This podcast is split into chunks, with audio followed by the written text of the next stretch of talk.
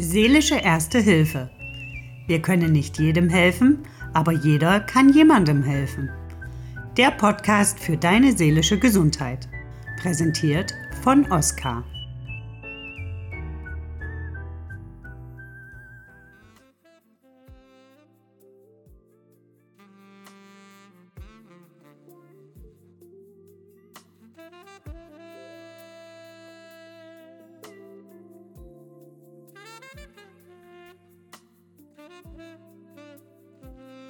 Ich sage, ich, ich bin einsam, dann gebe ich zu, dass mir etwas fehlt.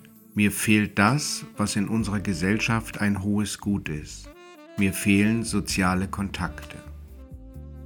Einsamkeit ist ein Tabuthema, das, wenn es überhaupt angesprochen wird, bei unserem Gegenüber, bei unserem Gesprächspartner eine Not auslöst. Die Not und die damit verbundene Angst, sich zu infizieren mit der Quasi-Seuche der Einsamkeit.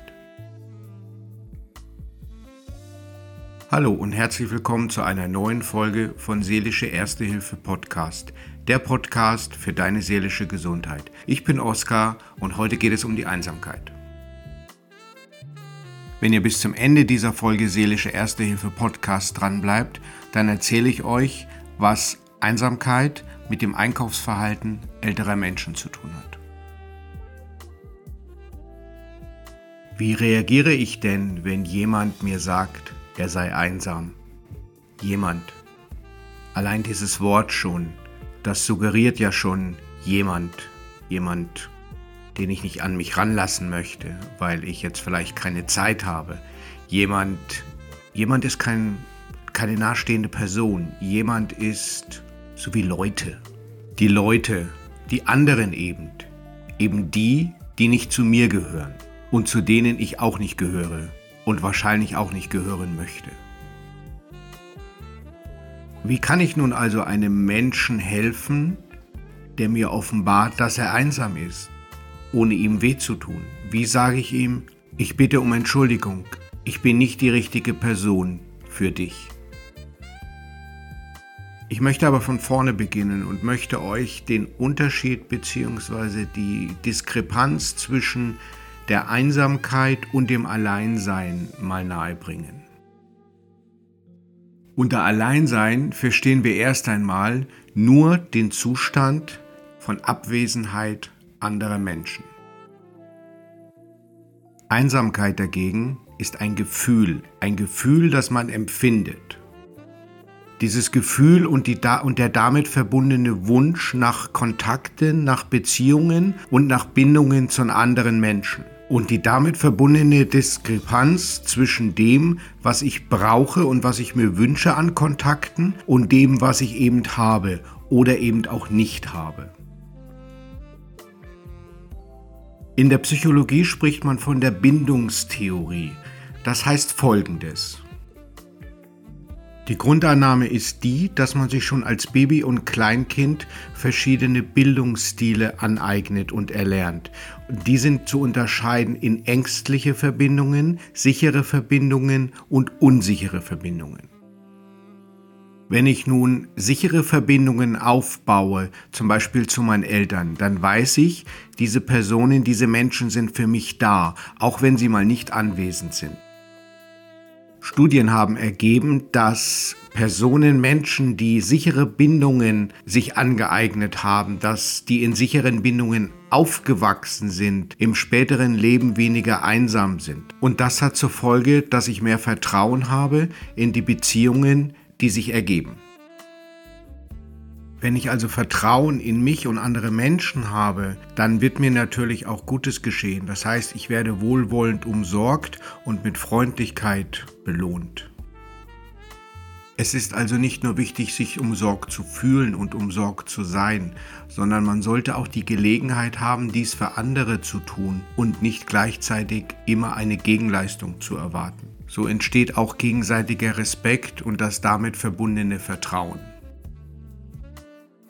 Einsame Menschen neigen dazu und legen sich einen Schutzpanzer an und versagen sich damit menschliche Wärme und die damit verbundene Gesellschaft der Menschen. Bewusst oder teils unbewusst signalisieren sie anderen Menschen, lass mich alleine, ich will mit dir nichts zu tun haben, geh weg. Ihre Einsamkeit werten sie selbst als persönliches Versagen und schämen sich, anstatt die Auswirkungen ihrer Einsamkeit an bestimmte Lebensereignisse und bestimmte Lebensumstände zu koppeln, die außerhalb der eigenen Kontrolle liegen. Je weniger soziale Bindungen wir haben und je mehr wir uns ausgegrenzt fühlen und somit nicht in der Lage sind oder uns schwer tun, mit Differenzen umzugehen und klarzukommen, desto geringer ist das Vertrauen in unsere Mitmenschen. Einsamkeit hat aber nicht nur mit fehlender sozialer Bindung und gemeinschaftlicher Verbundenheit zu tun, sondern es bedeutet auch, nicht verstanden und nicht gehört zu werden. Der Schweizer Psychiater Carl Gustav Jung meinte dazu, Einsamkeit entsteht nicht dadurch, dass man keinen Menschen um sich hat, sondern vielmehr, dass man Dinge, die einem wichtig sind und wichtig erscheinen, nicht mitteilen kann oder dass man Gedanken für gültig ansieht, die den anderen als unwahrscheinlich gelten. Es ist also schwierig, wenn man nicht gesehen und gehört wird in einer Zeit, wo jeder so beschäftigt ist, Freunde zu finden, jeder in Eile ist und Fokus so stark fokussiert auf sein eigenes Vorankommen. Es ist keine Zeit, kurz stehen zu bleiben, um sich zu unterhalten oder irgendwelche Freundschaften zu schließen oder gar bestehende Beziehungen zu pflegen. Dieses Verlustgefühl der Einsamkeit und der damit verbundenen Anonymität fördert die Gleichgültigkeit und die Einsamkeit der Menschen. Wir sind so voller Eile und alle mit uns so selbst beschäftigt, eilen aneinander vorbei und sehen nicht, wir nehmen nicht wahr, was das Leben eigentlich einem bietet und was wir auch nicht wahrnehmen ist, dass einfach es Menschen gibt, die Hilfe brauchen. Und das offensichtlich. Wir sind kälter, wir sind schroffer geworden als Gesellschaft. Je tiefer wir in der Einsamkeit versinken, desto ungeschickter werden wir, die doch so wichtigen persönlichen Kontakte aufzubauen und aufrechtzuerhalten. Mit der Gefahr, dass sich unsere Umwelt immer feindseliger und bedrohlicher für uns anfühlt. Durch dieses Nicht-Verbundensein mit der unserer Umwelt sind die Wünsche und Bedürfnisse der Mitmenschen um uns herum, werden diese Wünsche uns immer gleichgültiger. Es entsteht förmlich eine Angst vor zwischenmenschlichen Begegnungen und Kontakten. So verabschiedet man sich vom sozialen Marktplatz in die Einsamkeit, denn dieser innerliche Zwang, sich verkaufen zu müssen, mit der ständigen Angst, dass es keinen Käufer gibt, das ist das eigentliche Problem der Einsamkeit. Und das ist ganz, ganz schwer für viele Menschen auszuhalten. Wenn sich das Gefühl der Einsamkeit erst einmal etabliert hat, dann wird man immer unzugänglicher, man wird selbstzentrierter und kann sich nicht auf das Wesentliche konzentrieren. So wird man als Interaktionspartner immer ungeeigneter und damit verliert man auch die Hilfe und die Unterstützung, die man für den Weg aus der Einsamkeit benötigt. Jetzt ist es angedacht, aus diesem Einsamkeitsstrudel herauszukommen. Und dafür ist es notwendig, dass man sich selbst die Frage stellt, was kann ich denn eigentlich selber da tun? Wie komme ich selber ins Handeln, um aus diesem besagten Einsamkeitsstrudel herauszukommen? Wir haben uns unsere eigene Welt, unsere eigene einsame, einsame Welt geschaffen. Aber jetzt haben wir die einmalige Chance, unsere Denkensweise und unsere Verantwortung füreinander neu auszurichten und eine Welt aufzubauen, die auf Gemeinschaft basiert. Gesellschaft wird uns nicht einfach zugemutet. Gesellschaft machen wir. Wir sind ein Teil der Gesellschaft. Wir gestalten sie und nehmen eben somit an ihr teil. Wenn wir diesen destruktiven Weg der Einsamkeit beenden möchten und den damit verlorenen Sinn der Gemeinschaft und des Zusammenhalts wiederherstellen möchten, dann müssen wir uns eingestehen, dass dazu Schritte unternommen werden müssen und wir bereit sein müssen, Kompromisse einzugehen. Diese Kompromisse sollten unterschieden werden in Eigennutz und gesellschaftliches Wohl zwischen Anonymität und Vertrautheit, zwischen Bequemlichkeit und Engagement, zwischen dem, was für uns wichtig ist und was das Gute oder das Beste für die Gesellschaft ist. Also ist es notwendig, um unsere eigene Not zu wenden, dass wir aus unserer Komfortzone uns verabschieden. Wer sich als Teil der Gesellschaft fühlen möchte, anstatt isoliert und einsam zu leben, ist gezwungen, ins Handeln zu kommen. Wer das Brot mit anderen brechen möchte, sollte sich nicht sein Essen über den Lieferdienst zukommen lassen. Ohne die wiederholte Gelegenheit der Solidarität und der gegenseitigen Unterstützung werden Beziehungen zwischen Menschen einer Gesellschaft eher einem Urlaubsflirt als einer Ehe gleichen und somit das wird das Vertrauen knapp bemessen sein. Ganz grundsätzlich geht es ums Umdenken. Unser Selbstverständnis sollte sich wandeln. Vom Konsumenten zum Bürger, vom Nehmer zum Geber und vom beiläufigen Zuschauer zum aktiven Teilnehmer. Es sollte darum gehen, sich bei jeder Gelegenheit im Zuhören zu üben und zu akzeptieren, dass das Beste für die Gemeinschaft nicht immer unmittelbar in meinem Interesse liegt. Ein Lösungsansatz für die Herausforderung der individuellen als auch der kollektiven Einsamkeit könnte sein, dass wir für andere da sind, ganz gleich, wer die anderen sind. Nicht weniger ist gefragt, wenn wir wieder eine Verbindung zueinander aufbauen wollen. Zusammengefasst ist Einsamkeit nicht nur ein Mangel an sozialen Kontakten und gemeinsamen Interaktionen, sondern es geht auch um das Gefühl von Menschen in unserem täglichen Umfeld, dem Partner der Familie oder den Freunden, wie auch den Nachbarn, von denen ignoriert, übersehen und vernachlässigt zu werden. Es geht um das Gefühl von der Entfremdung von Menschen, denen wir eigentlich nahestehen sollten, beziehungsweise die uns nahestehen sollten. Es ist aber nicht nur das, es geht noch viel, viel weiter, es ist viel, viel komplexer. Und zwar geht es nicht nur darum, von der Entfremdung von Menschen, die uns nahestehen, sondern es geht auch darum, dass wir uns gefühlt nicht nur im gesellschaftlichen und privaten Kontext einsam fühlen, sondern dass immer mehr das Gefühl entsteht, dass wir auch politisch und in wirtschaftlicher Hinsicht ausgeschlossen sind. Somit ist die definierte Einsamkeit nicht nur die innere Einsamkeit, die wir täglich spüren, sondern es geht auch um einen e- existenziellen Zustand, der persönlich, gesellschaftlich, wirtschaftlich und politisch trägt. Es ist jetzt aber nicht so, dass an der individuellen Einsamkeit das Kollektiv, die Gesellschaft schuld ist. Es geht auch nicht um Schuld. Schuld ist nur so nebenbei ein juristischer Begriff. Es geht um Verantwortung, weil eine Verantwortung kann man nicht abschieben. Eine Verantwortung, und zwar die Verantwortung für sich selbst, die muss man übernehmen. Und somit hat man auch die Möglichkeit und die Chance, die man gerne nutzen sollte, um sein Glück und seine individuelle Zufriedenheit selbst in die Hand zu nehmen.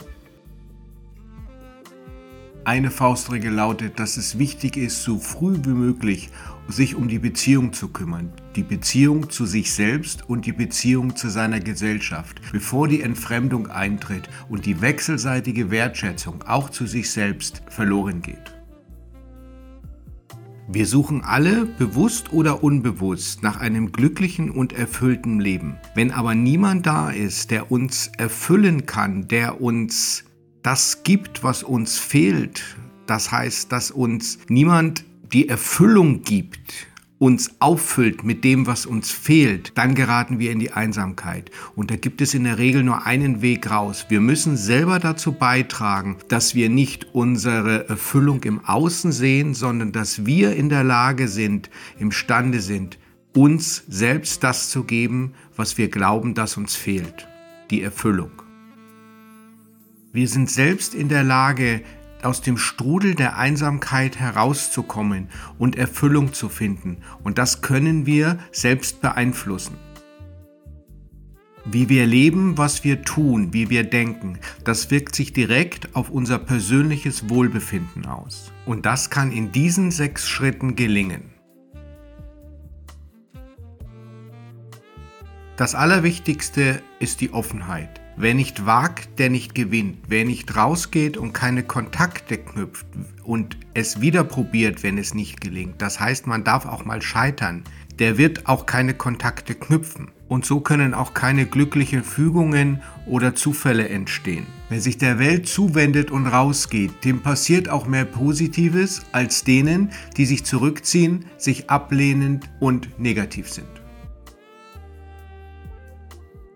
Nicht nur das Negative sehen. Es liegt in der Natur von uns Menschen, nach dem Negativen zu suchen. Das hat uns evolutionär das Leben gesichert. In unserer heutigen Zeit ist es aber viel, viel wichtiger, dass wir zuversichtlich sind. Natürlich gibt es gewisse strukturelle Probleme, die sich nicht durch Zuversicht ändern lassen. Gleichzeitig sollten wir aber unseren persönlichen permanenten Katastrophenmodus verlassen und uns darüber im Klaren sein und uns darauf einlassen, dass das Leben auch Positives für uns bereithält. Beziehungen pflegen. Wer sichere persönliche Beziehungen pflegt, ist glücklicher und zufriedener. Es gibt einfach Menschen, mit denen die Chemie einfach stimmt, auch in unserem Kopf. Das hat damit zu tun, dass während des Kontaktes mit Menschen wir in unserem Gehirn das Hormon Oxytocin ausstoßen und das erhöht unser Wohlbefinden. Dadurch wird das Stresshormon Cortisol verringert und unser Bindungsgefühl gestärkt. Somit fällt unser Blutdruck und wir werden ruhiger und gelassener. Deshalb ist es angeraten, warmherzige Beziehungen zu knüpfen und diese auch zu halten. Go with the flow. Das klingt ziemlich abgedroschen, macht aber glücklicher und heißt im Endeffekt nichts anderes, als den Wandel zu akzeptieren.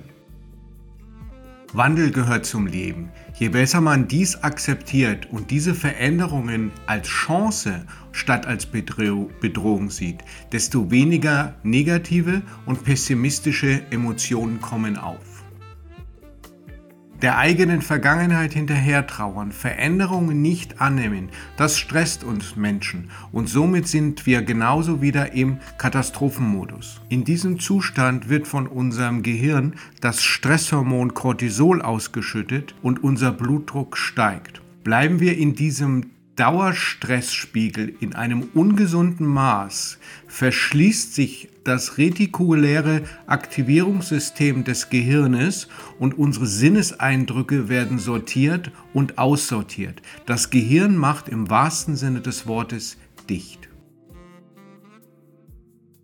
Realistische, machbare Ziele setzen.